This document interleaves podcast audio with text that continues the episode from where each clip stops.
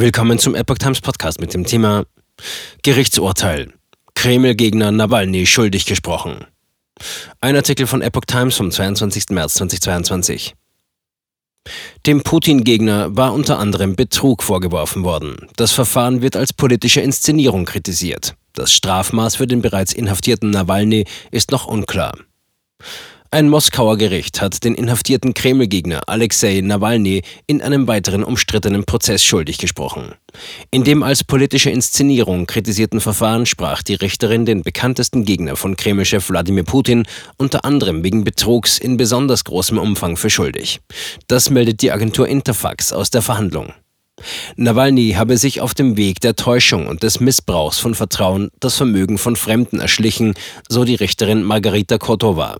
Das Strafmaß für den 45-Jährigen war zunächst unklar. Die Staatsanwaltschaft hatte 13 Jahre Haft beantragt. Nawalnys Anwälte fordern Freispruch. Prozess im Straflager. Verantworten musste sich der zweifache Familienvater diesmal wegen angeblicher Veruntreuung von Geldern für seine inzwischen in Russland verbotene Antikorruptionsstiftung und wegen Beleidigung einer Richterin in einem früheren Verfahren. Nach Angaben seines Teams hatten ihm bis zu 15 Jahre Haft gedroht. Der Putin-Gegner verbüßt eine mehrjährige Haftstrafe in einem Straflager in Pokrov, rund 100 Kilometer östlich von Moskau. Dort wurde auch der Prozess abgehalten.